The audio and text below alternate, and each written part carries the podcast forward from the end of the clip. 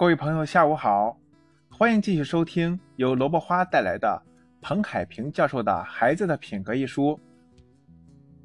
第五章自控力，第四节用好习惯替代自控力。我们非常注重好习惯的养成，因为习惯会成为支配生活的一种力量。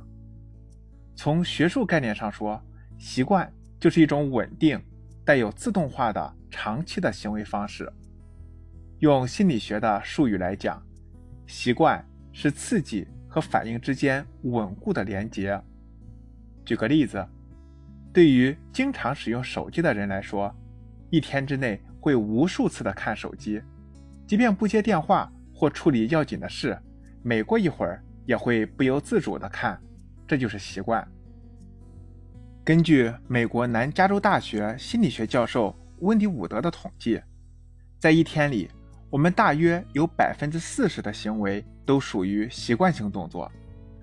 这些习惯性动作犹如一个个小模块一样，相互拼接在一起。而当我们养成某种习惯之后，再去做一些事情，就觉得一切都自然而然，不需要花费很多精力。站在心理学的角度来说，这就相当于节省了很多的自我控制资源。所以，养成好习惯可以帮助我们把对自己有益的事情坚持下来，有效的提升自控力。良好的习惯对人的终身发展。也具有重大的作用与意义。实际上，生活中每一个行为的发生都会刺激我们的大脑产生一个脑电波，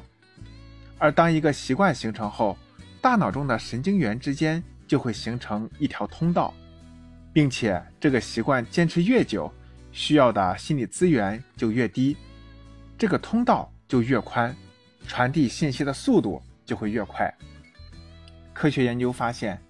习惯对于大脑的作用过程就相当于一个由三步组成的回路。第一步，当我们要做某件事时，我们所坚持的习惯就会产生暗示，促使大脑进入某种自动行为模式，并决定采用哪种习惯。第二步，习惯会让大脑形成惯性思维，这种惯性思维可以是身体上的。也可以是情绪上的。第三步，奖赏及习惯带来的轻松就能做到的某事的益处，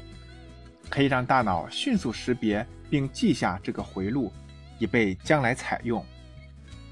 例如，每天上午最后一节课的下课铃响起时，小明的第一个反应都是起身冲出教室，奔向食堂，因为这样他就能第一个到食堂里。吃到他最喜欢的红烧肉。在这个案例中，下课铃就是发出暗示的导火索，由此引发的惯性行为就是小明冲出教室奔向食堂，而奖赏则是可以吃到红烧肉。由于小明每次都这样做，久而久之就形成一种不需要思考就能行动的习惯。当然，我们培养孩子养成好习惯。并不是为了每天第一个冲进食堂吃红烧肉，而是帮助孩子在无需强迫自己的情况下，只是出于习惯就能完成一些任务。也就是说，当我们出于习惯做某些事时，就不需要消耗太多的自控力，从而降低自控力心理资源的损耗。那么，我们怎样运用积极心理学的方法？来帮助孩子在学习和生活中养成好习惯呢？下一节我将和您继续分享，欢迎您继续关注，谢谢。